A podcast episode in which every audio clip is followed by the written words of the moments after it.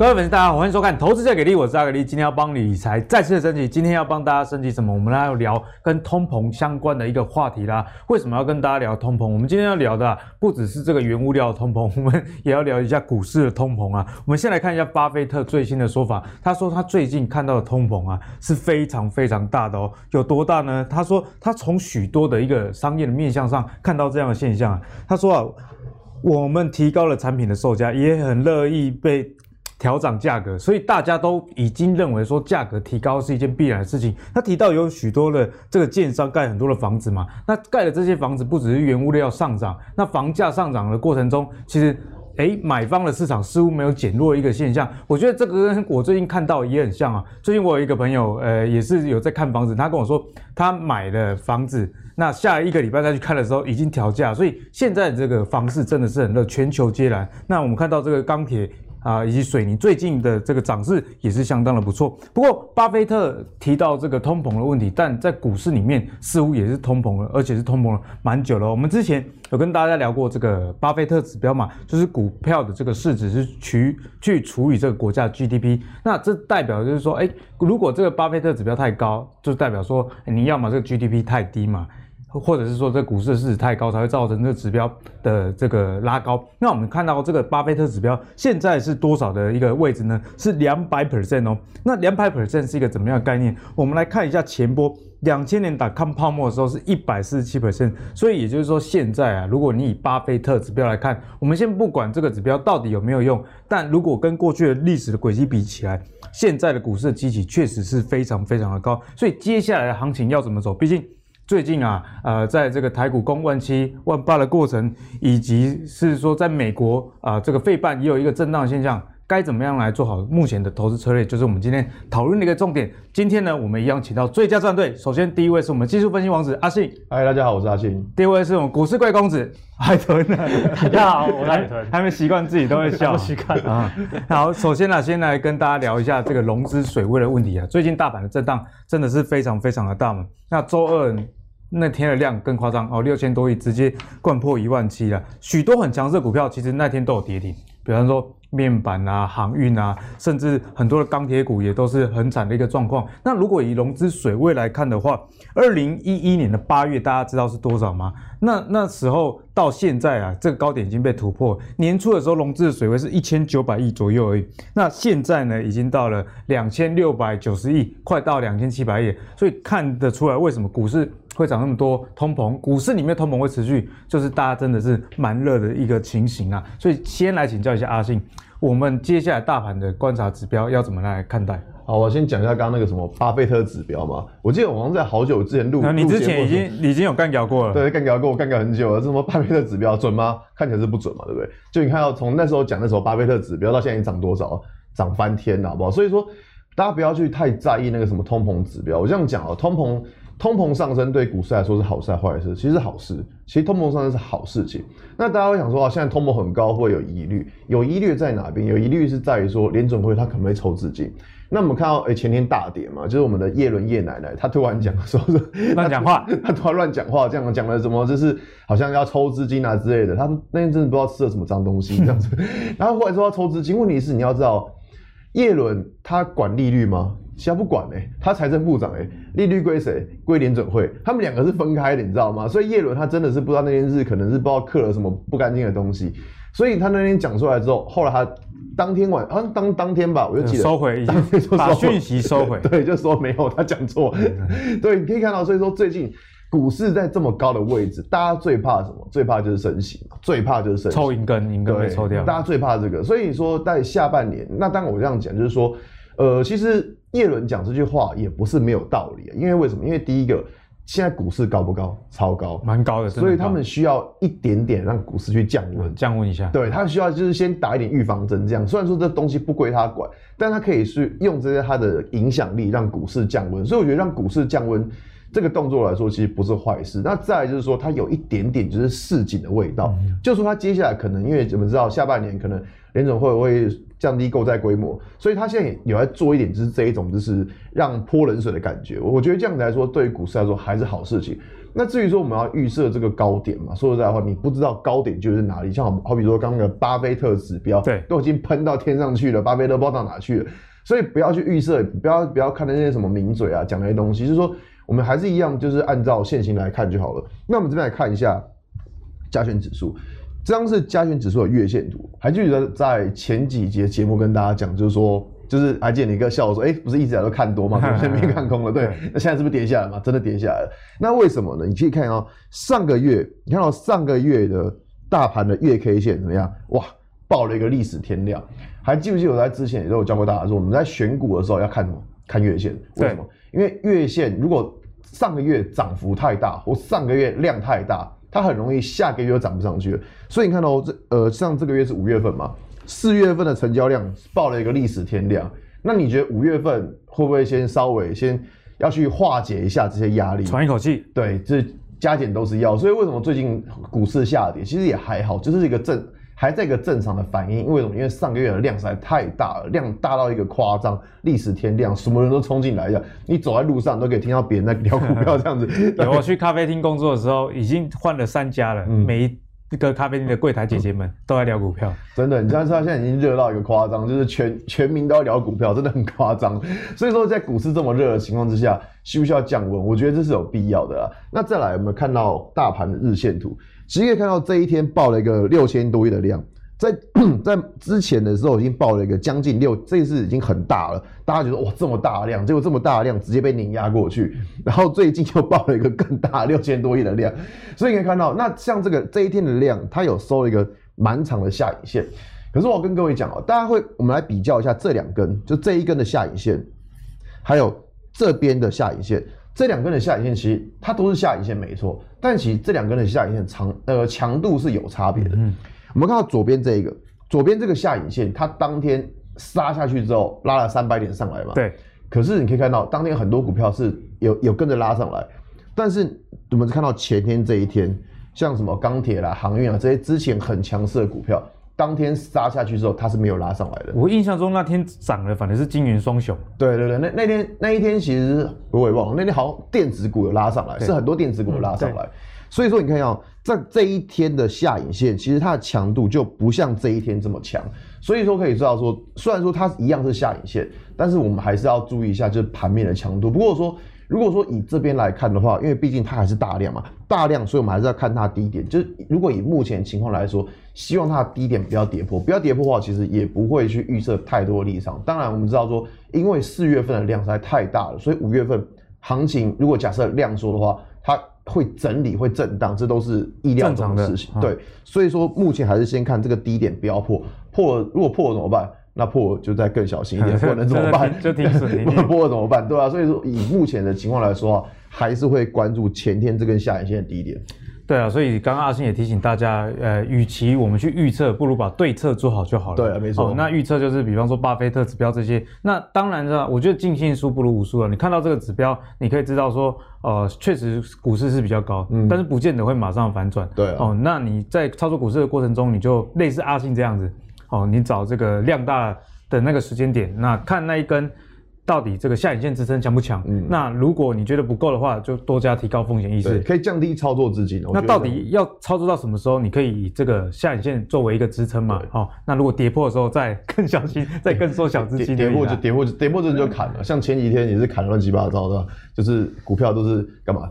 跌破，他就是。自己有砍股票吗？一定有啊，怎么可能没砍？一定有砍股票。这一波一定会一定会砍股票，一定会停损到。我这我这样问阿信是有一个原因啊，因为最近很多投资朋友也，也来留言说，啊，手上股票该怎么办？啊，其实就是我们之前讲的有没有停损的问题嘛。对啊。阿信说他要砍股票，我也有砍股票。对啊。就是原本那股票可能赚的还还蛮多咯，可是一路一路跌，已经跌到快成本的位置，他干脆砍掉，因为大方向已经错了嘛。对啊，应该说就算没有赚很多，就算是赔的，还是会砍。对对对，还是会砍，没办法。就再重来就好了。对，就股市的好处是这样。那接下来就要问一下我们的贵公子海豚啊，哦，海豚，最近的股市已经没有那么贵了，之后还有机会再贵回来吗？好好，那个我先跟大家讲哦，就是一个结论哦，我认为现在还是在多头哦，因为最近常有人问我说，因为大家知道就是前几年那二零一八年那一波我有放空嘛，是、哦，然后那一波赚不少，所以那时候最近有人说海豚是不是又要来了？这波是不是又要来了？哦，那我先直接跟大家哦，那个空军对不起哦，那个你们的空军制服可能还没办法穿起来 哦，那个你们的飞机飞机要继续保养，继续保养。哦，不是，当然说不是说这边。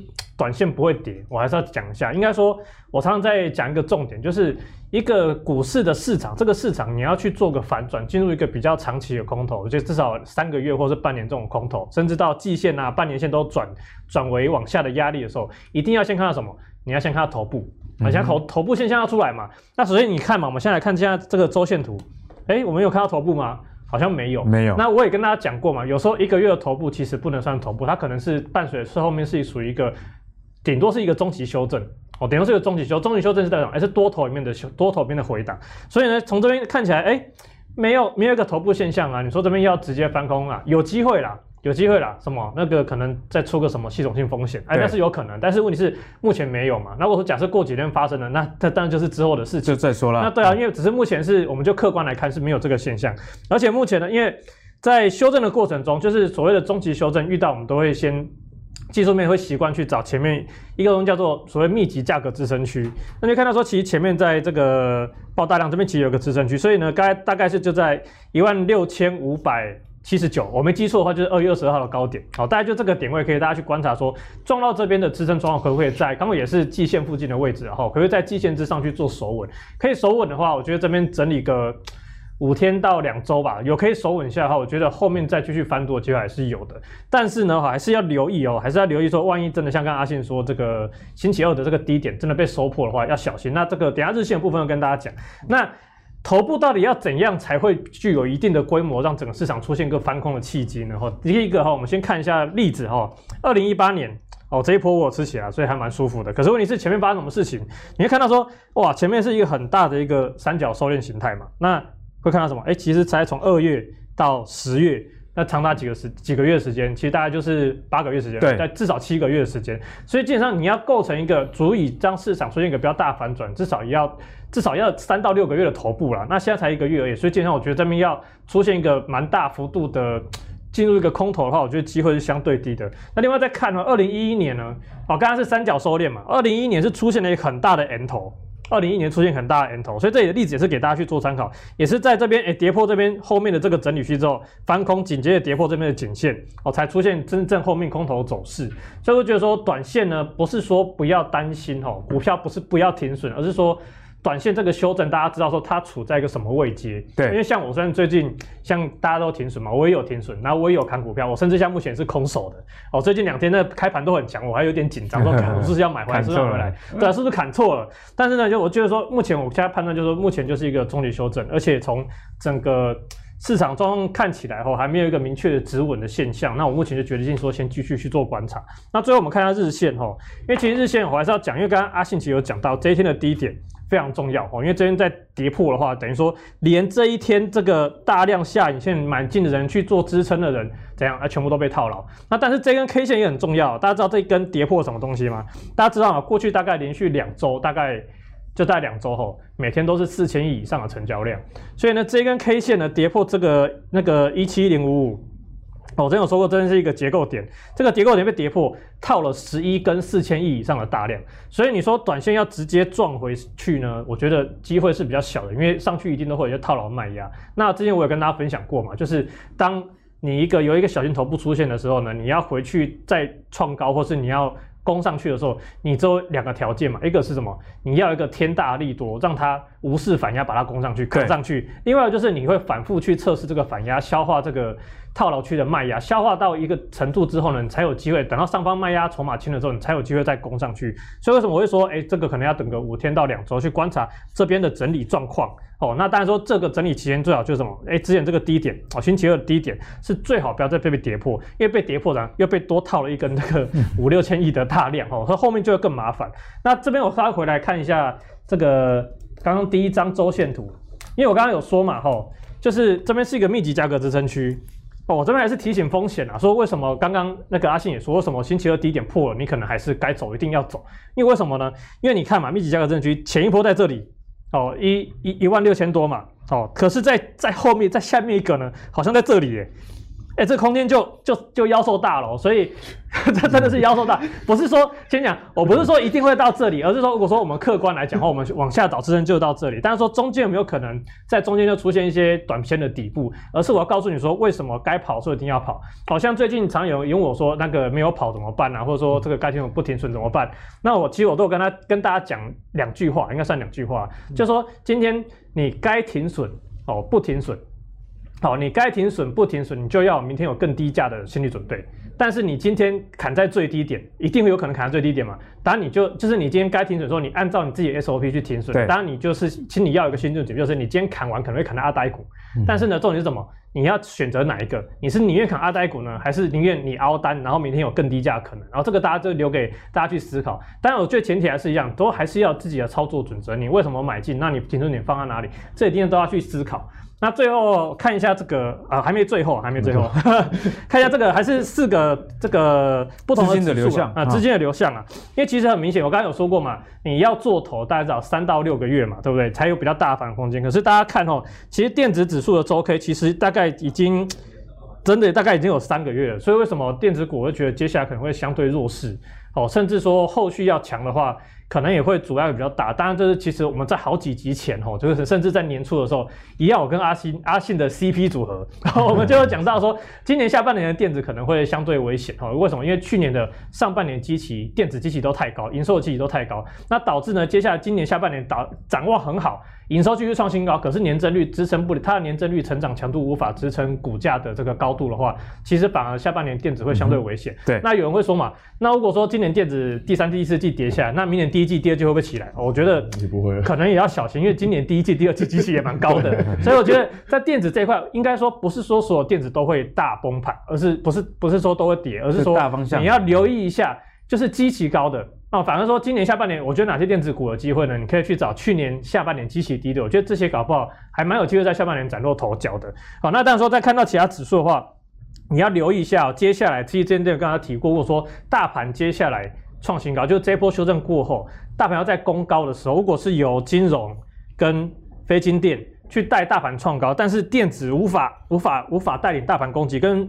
OTC 如果是常态的弱势的话，好，这个真的是就要留意，就真的会有比较可能会有比较严重的修正的这个可能。对，因为先前我们也看到历史上很多都是金融涨，然后电子没涨，最后的结果大部分不是很好啦。哦，所以海豚也是跟大家提醒这样的一个风险。嗯，那大家也要记得，就是照海豚所说的所谓的基期，基期是什么？就是假设啊，你去年考六十分，那你今年考八十分，那就成长是真的蛮多的。嗯，可是你明年的现在要考到九十分。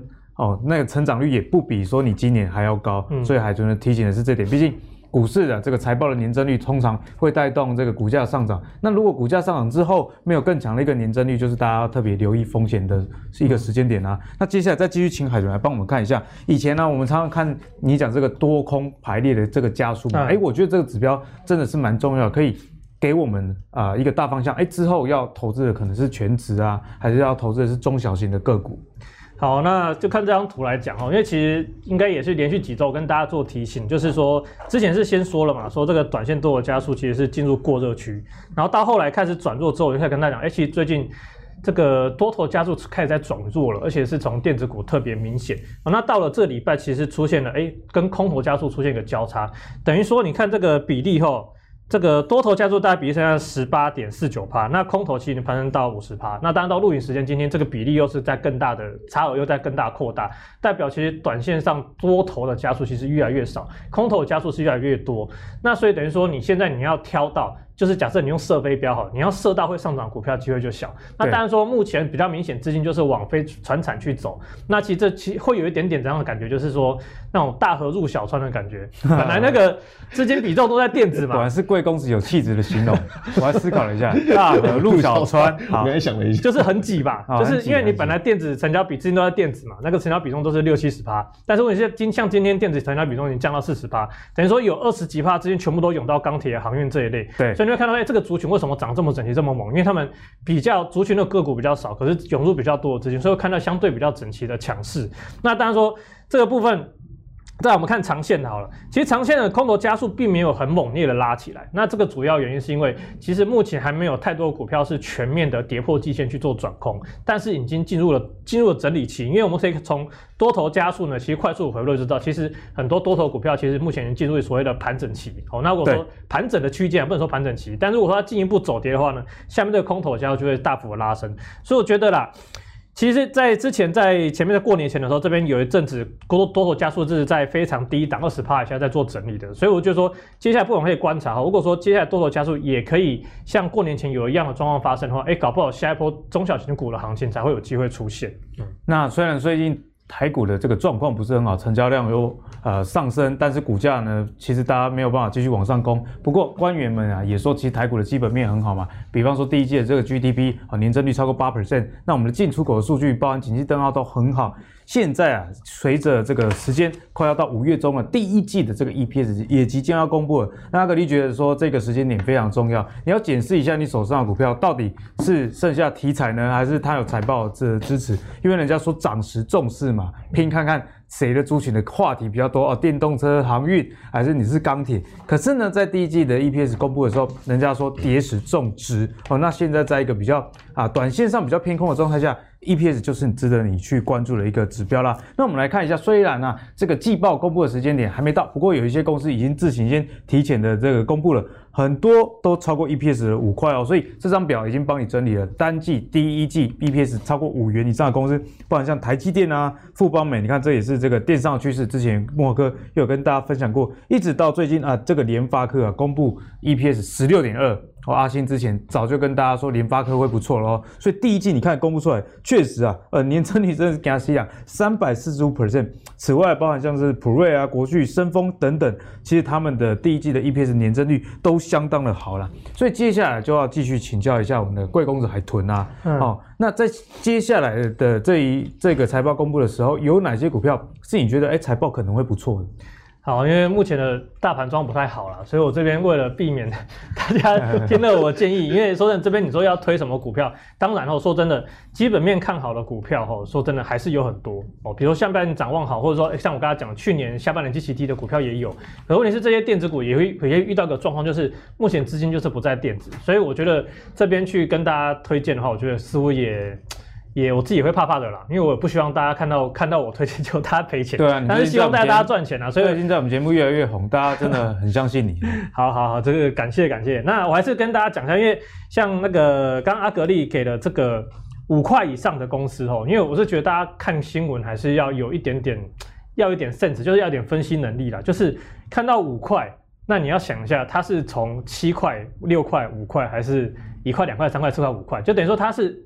它的成长是衰退的，还是说它的赚钱速度是增加的？对，所以你看这张表上面哦，大力光是 EPS 年增率是负二十趴，所以我刚刚没有念。还有这个三家电子 年增率是负三十七趴，对，那还有这个六五一零的这个精测哦，也是负六点四趴，所以这个呢，所以基本上像这一类的，其实基本上哎，其实就要先避开，因为今年第一季电子股这么旺，它还可以年增率衰退，所以我觉得这个就不用多说了。卖款卖款啊。然后第二点就是。那个 EPS 五块通常都高价股了哦，所以这个部分我觉得也可以做观察。那当然说还是要大家看一下，比如说这里面有讲到的国巨嘛，对不对？听说第三季还要哎，第二季、第三季都还要再涨价的国巨，那我就带大家看一下哦，说这个国际最近的状况为什么会连续连续的大跌？当然不是说它大跌是因为它。营运好，或者是他他这个这个前期要卖股票之类的是没有了哈。但是我们可以从营那个营收角度去做观察哦。大家注意到说，其实他去年我刚才前面有讲嘛，去年第三季、第四季营收好的，营收强劲的。所以看这边去年第七月开始哦，七八九十十一十二，其他年增率怎样？哎，其实都都爆好的，哎，其实都爆好的。对，都一百趴以上，然后到了今年的这个一月、二月、三月，哎，其实也是很好，但是你会注意到说，其实它的累计年增率在三月的时候怎样？哎，才出现首次的也是往下掉，哦，往下掉，因为一二月通常会一起看啊，等于说它前那个第一季的一二月合并看是累增年累计年增率是一百五十趴，可是它三月的时候反而是掉下来，哎，可是你看它营收怎样？哎，是创新高的哦，就是我刚才前面讲，营收持续创新高，可是年增率却往下走。那当然，最近因为四月营收就要公布了，如果你手上股票又有类似的状况，你就要看一下，营收创新高，但是如果累计年增率跟你的营收年增率是往反而开始往下走的话，那反而就要留意一下后面支撑股道的动能是不够的。那当然是看一下历史了哈，因为刚好提到前期嘛，对前期。那个前期事件，如果有些比较比较新手的观众不知道，可以去 Google 一下，就是陈泰明前期这样，应该就会有答案了。那可以看到哈，其实国巨在之前那时候千，哎、欸、不不是千是千元，对千元的时候哈，其实那时候年增率也是强的很夸张。可是你会发现股价在这边，它年增率也在创高，就股价就已经往下跌了。这代表其实就代表那个它的股价率先反映这个展望的状况。那第二个就是说，大家想说看到营收年增率，像我不是特别把这个点圈起来吗？这个点圈起来的地方，营收年增率还有三十八，还有三四十八，那我可以预预估啦。我现在诶也不算预估啦，就是说当时啦吼，当时的新闻一定这样写：国巨二三二七营收年增率三十八，强劲成长，可是股价为什么一直跌？就是因为它其实它的趋势，它营收年增率趋势是往下走的，好，所以这就很明显。那反而在后来，为什么被动元件在今年年初去，哎，应该说之前为什么又可以起来？哈，就是因为它营收年增率又重新回到成长，所以这个可以简单的去判别说，你目前的股价在未来的支撑力道，哦，不要只看到绝对数字就觉得说，哎，后面会涨，而这还是会跌，而说要看它的成长的趋势，这是非常重要的。所以趋势呢，是你除了看绝对值以外，很重要的一个指标。所以如果你看到单月这个年增率三十趴、四十趴，哎，固然是很好，不过就像刚刚海豚提。醒了你，不妨用一下。现在很多免费的软体啊，哦，都可以使用，看一下这个年增率的这个趋势。如果它是往下的话，那你就可以明白为什么营收创高，但是股价可能还是比较没有动静这样的一个情形。嗯、好，那我们刚刚聊到了这个，你要看这个成长率趋势，接下来就要从技术面来看啦、啊。因为刚刚讲的是比较财报面嘛，那从技术面上，阿信，我们该怎么样看待这些公司？好，我在讲技术面之前，我还先补充一下刚刚海豚讲的那个国巨那个事情，在前期事件。其实我这样讲就是，你们对前期真的都很 care，那明星嘛，哦，没有了，只能说就是在国剧到就几年了，我也忘了，反正不管，很多年之很多年之前，他刚刚讲到是年增率，其实我要讲电子股在看呃，我们这个看下半年第三季的时候，主要还会看什么？看月增率，会看月增率，会看月增率有没有双位数成长。我印象中那个时候的国巨的营收好，月增率的营收好像就已经没有出现双位数的成长。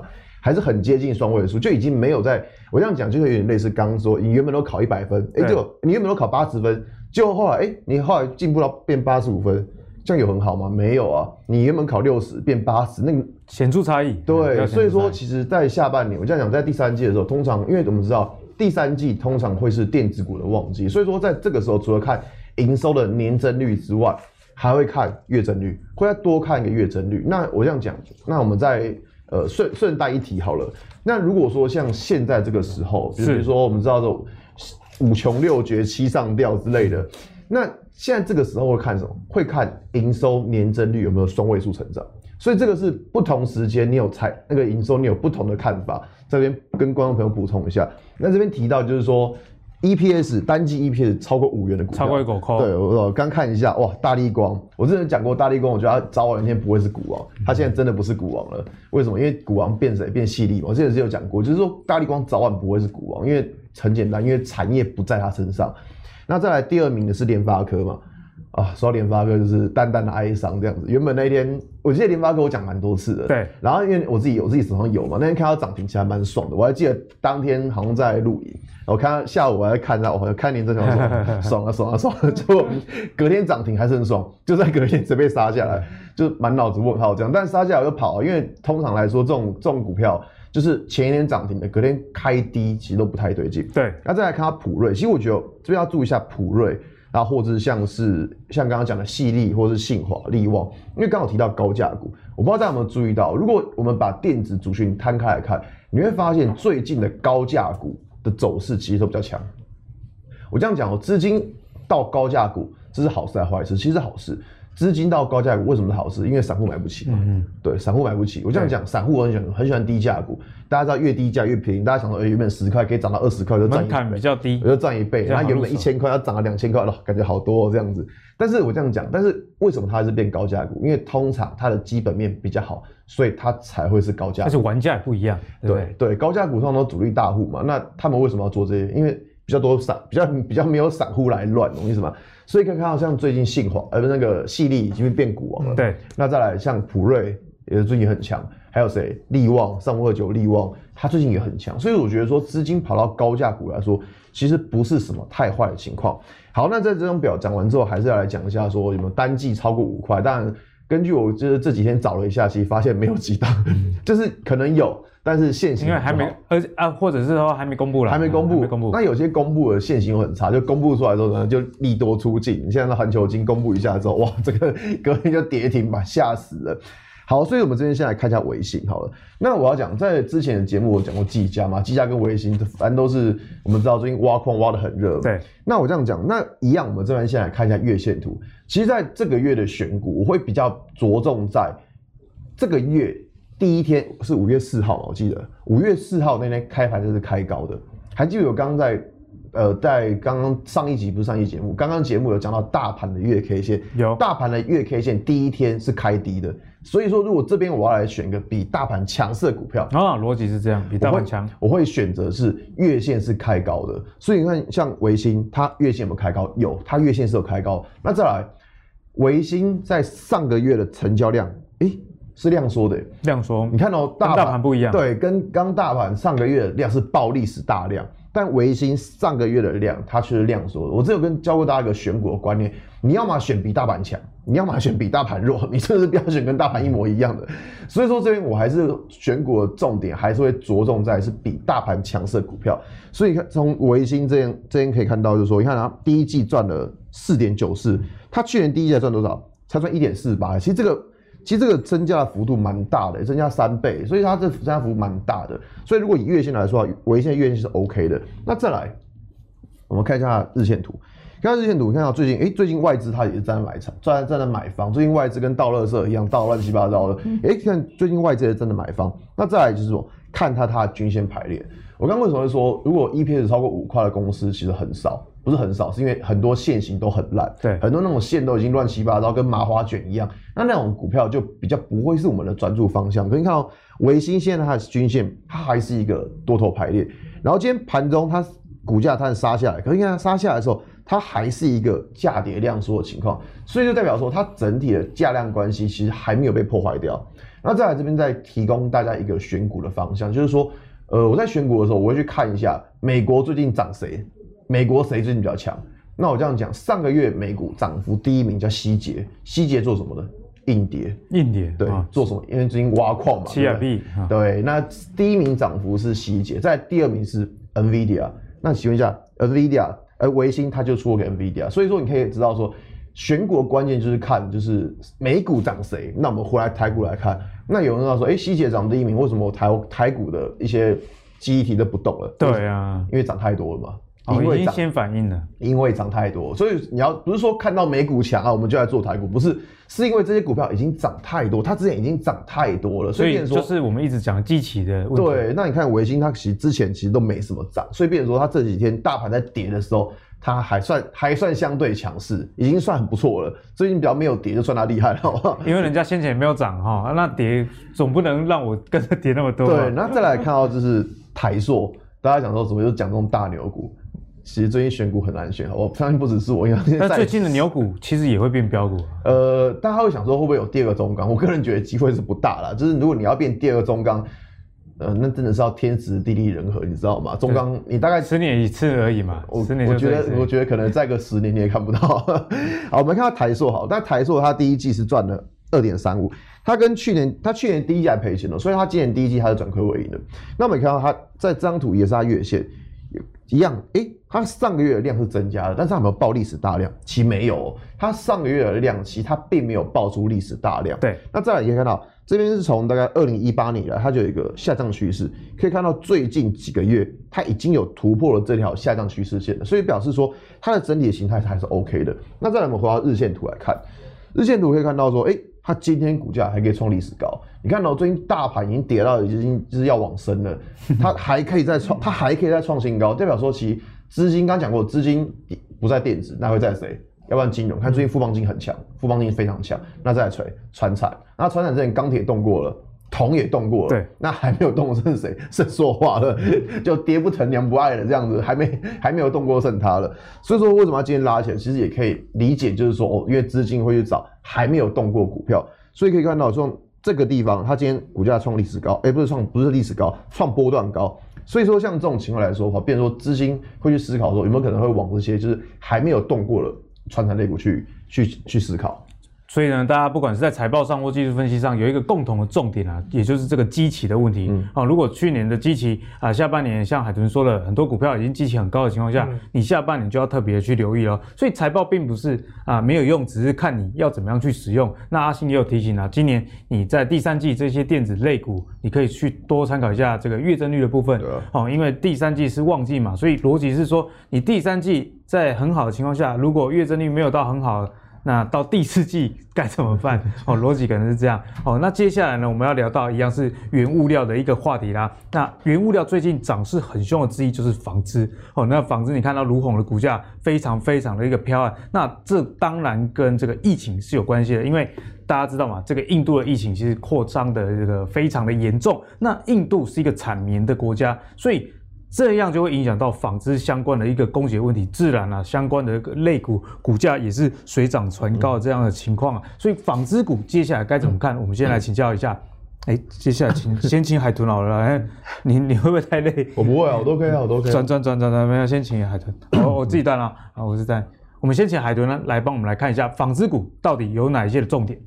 好，那纺织股的部分哦，基本上我自己是比较聚焦在成衣这一块了。成衣，因为上一次我就跟大家是分析这个巨阳的部分。那其实这一次的成衣的复苏哦，其实大家就就分了几个大几个大方向哦。第一个是美国这边消费支这个消费支出就报复性反弹嘛。那就是说，因为疫情开，因为美国疫情算是相对于其他欧欧欧美国家是，哎，不是欧美就欧洲啦，相对于欧洲国家、嗯、甚至印度都是好的。对，所以他们在一些。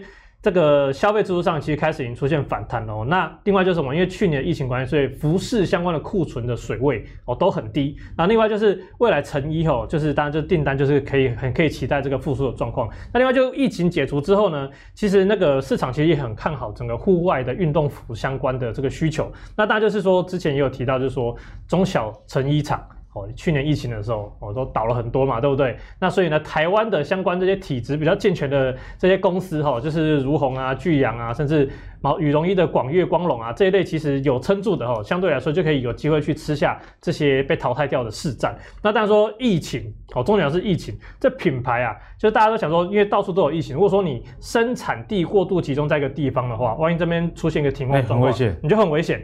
那所以台湾像如虹巨阳，基本上他们在东南亚都有三两三个以上的这个生产据点，所以他们可以互相 cover。像最近不是柬埔寨说有这个成衣厂停工的问题吗？对，哎，其实巨阳就中招。可是它为什么股价还这么强？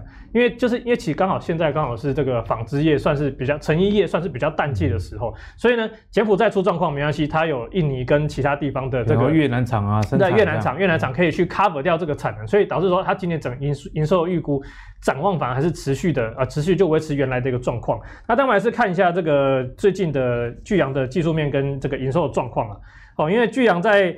这一天呢，好，就是虽然说这一天是大跌，不过其实很快哈，其实就是在在这隔天哈，其实就涨上来。所以短线呢，从简单讲了哈，就是技术面月线嘛，还还是扣在下面，所以等于说短线它也是具月线还是持续具有一个支撑哦。当然说短线呢，在纺织股这边持续在走强的时候呢，我觉得这边就可以持续观察后续发生那个表现状况，因为它这个量呢其实也有量增，那只是比较可惜的是啦，我之前有都有说过嘛，就是要看量缩嘛。要看量缩，你看它这个前三天 K 线是一个量级缩的一个自息量的状况，但很可惜哦，隔天就受到那个星期六大盘的影响哦，没有是往没有往上发弹，反而往下走，然后所以会看到这边有个自息量嘛，我之前都有说过，股市在发动，就市场在。股价在发动前哦，都会有一个先有一个量缩的一个挤缩量，代表筹码一个稳定，然后后续才会去去进入攻击。那虽然很可惜，然后说隔天星期二的时候出现一个大黑 K，那但是星期三哦，这营收一出来后，马上就出现一个强攻。那这营收部分大家看一下哦，顺便也跟大家提醒一下哦，因为它三月营收年增率，呃，四月营收年增率一百趴，哇，仿成一场一百趴，哇，这是什么成什么状况？仔细想一下，去年四月发生什么事情？疫情嘛，所以疫情其实去年的成衣厂相对很多营收都砍半的，好，所以你会看到说，其实去年的营收呢，其实只有。这这这一排都是去年值嘛，所以看到说，哎，本来是二开头，而且变瞬间变成一开头砍半，所以这个营收状况呢，其实它还是正向，所以你可以看累计年增率去平滑一下这个状况，所以累计年增率看起来是正向，所以就是看它接下来整个的成长应该是持续的，今年整个状况就是还蛮不错的哦，大家就持续去做留意。那第二个就是目前的纺织股的成衣股啊，成衣的股王。哦，这个如虹哦，如虹，其实如虹最近表现其实算是比这个巨阳还要强势蛮多的。那我自己看法是很简单啦，就是像刚刚阿信讲的，哎，钢铁航运都涨乱七八糟，那剩什么还没涨到？其实纺织股啊、塑化啊，甚至是水泥啦。不过水泥昨天出一个很有趣的新闻，就是说水泥还有涨价了，结果长，嗯、结果外资拼命卖台泥，我也不知道是怎样。反正总之就是你还没涨到的原物料，我觉得其实都可以留意的齁。那回到这个如虹的身上，其实儒鸿齁。也刚好好，在接下来也是月线刚好在这里嘛，也是要推上来，好，那目前呢月线也是直直的往右上角走，哦，所以我就说短线呢大家也可以持续留意，但是说不是叫你现在去追了，哈，就是说因为目前大盘的市况也不是很好嘛，因为像我最近的，虽然我目前空手。但是我并没有闲下来，或者是没有做事，我还是积极在说找哪些股票。为什么要讲这段声明？听着觉得有点怪怪的。不是啊，因为有时候你知道，我现在的身份是老师嘛，吼，就是万一我没有动作的时候，老师就是要努力。对，老师就是要做事嘛。因为学员会觉得说，哎、欸，观众朋友，无有时候无招胜有招，老师没有动作的时候，代表在研究下一招。就是你海豚仓讲的嘛，哦，大涨之前会有比较窒息的量，它现在也在成交窒息的状态，我知道就准备喷出了。对，知道准备喷。出好，那当然希望带大家往上喷出来。是是是。好，那当然以儒鸿这一桩，我其实应该说以最近的，不管是电子，电子当然是最近我是主要避开的族群。好，那非晶电的部分，其实我自己是比较属于一个。在观察他们修正整理的状况，因为以毕竟目前大盘还不算守稳，所以我觉得说，虽然说我现在还有看好巨阳啊，看好竹红啊，或是之前介绍一些股票，那最最近其实也有修正，那我继续就会好好观察，哎，它有没有再出现像巨阳刚刚，哎，像这种窒息量，有这种窒息量出现的时候呢，我就好好观察一下，后续有没有再发动机会，反而是最近。这个盘中不管是像期我也蛮看好塑化股，上次有跟大家讲塑化台聚四宝嘛，对，那这部分的其实我也观察说最近的成交量跟股价波动都很大哦，所以我想说看可以他们把量稳下来，我们再去找介入点，其实会比较安全。嗯，嗯，那我觉得海豚刚刚分享有一点也是非常好啦，就是你看好了股票，不见得就要马上的去买，好不好？列入观察清单，产业没有问题，那你觉得筹码没有问题，但是外在的市场就是这么震荡的情况下，哎。人家说天时地利人和嘛，所以你也要把天时这个事情给做好啦。嗯、所以你看了节目之后，这些股票列出来，不代表说你要马上买。我们只是跟你分享，哎，这些公司产业面现在怎么样，财报是怎么样。好，至于买进，就是要看大家各自做的功课啦。那最后来问一下阿信啦，从技术指标上来看，现在纺织类股我们该怎么样去做观察？其实刚刚讲到如虹跟巨阳这个，大家都看一样。嗯，那我刚刚讲说什么？这边看到南法好了。为为什么看到南方？因为你最近常去梦时代。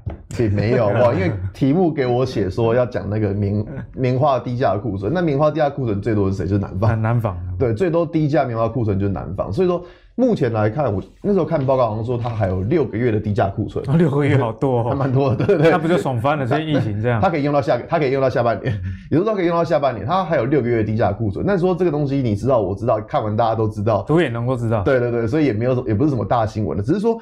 我们来看一下，就是说，一样从技术面来看，就一样看到月线，它上个月量大不大？也、欸、蛮大的，超大，其实真的很大。但如果我们来看它这个月的量呢，这个月目前过了一个礼拜，还没过完，你会发现它这个礼拜的量已经快要将近上个月的一半以上，嗯嗯上个月的一半了。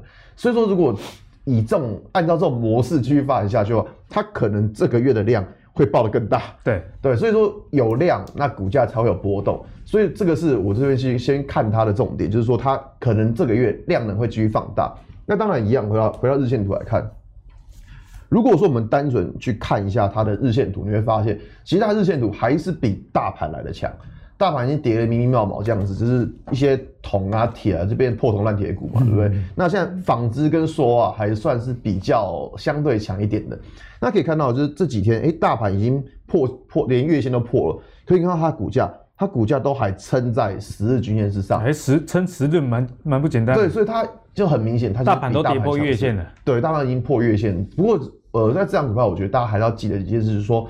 它上个月的量其实还真的是颇大的，嗯、所以上个月量如果这么大，这个月假设更大的话，那它的我这样讲，它的操作一些相关的风险其实也会比较高，因为量这么大，代表说股价它很有可能会上下震荡。那如果是阿信你自己持有啊、呃，遇到这种情况，你会怎么样去操作？我会怎么样操作嘛？如果以我现在有，我因为我现在有嘛，所以说我会怎么操作？就是说我会去看，就是说反正就每天去看它。如果说我们以这一根来说好了，以这根超大量来说好了，第一个它的高点。就为什么会是一个压力点？这我们要先知道。那所以，假如说以后股价过了这个高点的时候，它到底能不能够站得上这个最高点三十二块九五？这个是 这个是我一个会观察的地方，就是说，第一个它前坡高点到底过不过去？对。那再来这一根，它是一根什么？它是一根价跌量增。如果它又过一次，假设过高点，然后又再一次出现价跌量增的话，那这种情况比方说这一档股票就不太对劲。不会烂了，对，量那么大，它就不会涨。对，大家都想着逢高要出脱，所以说。这边的情况来说，第一个我会看前波高点过不过去，那再来第二个就是说过前波高点的时候，它的量的量的变化，如果又是这种价跌量增，我就觉得它不是好现象。那再来，因为它这个波段你看到这几天大盘其实跌得很重，是，那可它有它有在守十日均线，所以表示说其实它下方的均线目前都还是有守。那大盘在这么惨的情况之下，它都有守住了，算很强了啦。假设大盘之后变好的话，那这条均线就更不能破了。为什么？因为大盘这么弱。它都守得住，那假设大盘转强，那可是它却破了均线，就表示说已经有人在趁着卖股票了，对，已经有人在趁着趁着这种大盘转好的气氛在卖股票，所以说这这一档股票我觉得这样看，像这种就是可能过去涨比较多的股票，我就用这种方式来看。那再来看到儒鸿，对，就是大家看的，因为之前讲过巨阳嘛，那现在讲讲如虹，我觉得这样整个应该说这样的成衣就是一个。大者恒大，怎样说就大者恒大，就是你越大，它就越大这样子。像我们知道现在快时尚嘛，所以说他们自动化程度要非常高。嗯、那你看到如虹，如虹一样，第一个看到它月线，刚刚有讲过说月线会看什么？第一个上个月它成交量有没有放大？哎、欸，没有哎、欸，没有。它上个月的成交量它是没有放大的、喔，所以说这个我们会去期待说它这个月的量有没有办法再继续放大。所以这是第一个，在选选股的时候去看上个月的量没有过度放大。那再来一样。我们来看一下，就是它的日线图的部分。那当然，如虹先说一下，他最近要开法说会，所以法说会会变法会这个。最近好像很敏感的，法说会通常结果都不太好。哎，对，就是 最近印象中开法说会变好的。大概好像只有联发科，因为 EPS 太惊人，跟跟智远还有智远三零三五的智原，其他很多都变法说，你看那个环球金开完面法会，它联电也是开完面法会，好多 开完面法会，所以说最近要开法说会，其实会比较担心呐、啊。那可是我们如果从现在的技术线型来看的话，第一个可以看到，它过去股价它都有守住下方的十日均线，可以看到这个时候还能守十日均线，其实真的很不容易，因为大盘已经杀到一个就是一个乱七八糟了。可是个股如果还能守住十日均线的话，就表示说这一档股票它目前的强度还是比大盘强的。所以说未来选股，呃，未来选股的方向就假设我们假设大盘在之后真的能够持稳的话，那还是会选择这种是。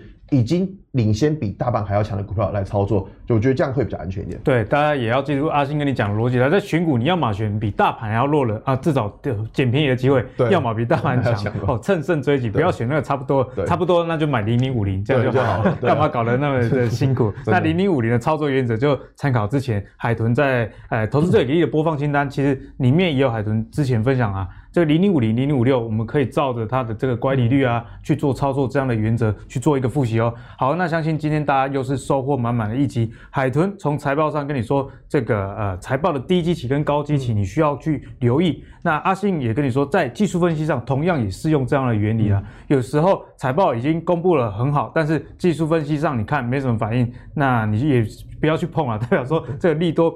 可能会有出现这样的现象，以及在在最近的类股的轮动上，虽然有一些原物料，像是钢铁啊这些航运可能还在休息，但是在大盘往下跌的过程中，我们看到包含像塑化、纺织他们的产业面，诶以及他们的股价财报都相当不错的情形呢，其实大家可以往这样的方向去做一个挖宝。好，那你如果喜欢阿格力的投资最给力的话，别忘了上 Facebook、YouTube 以及 Apple 的 Podcast 订阅。投资最给力，我们下期再见喽，拜拜。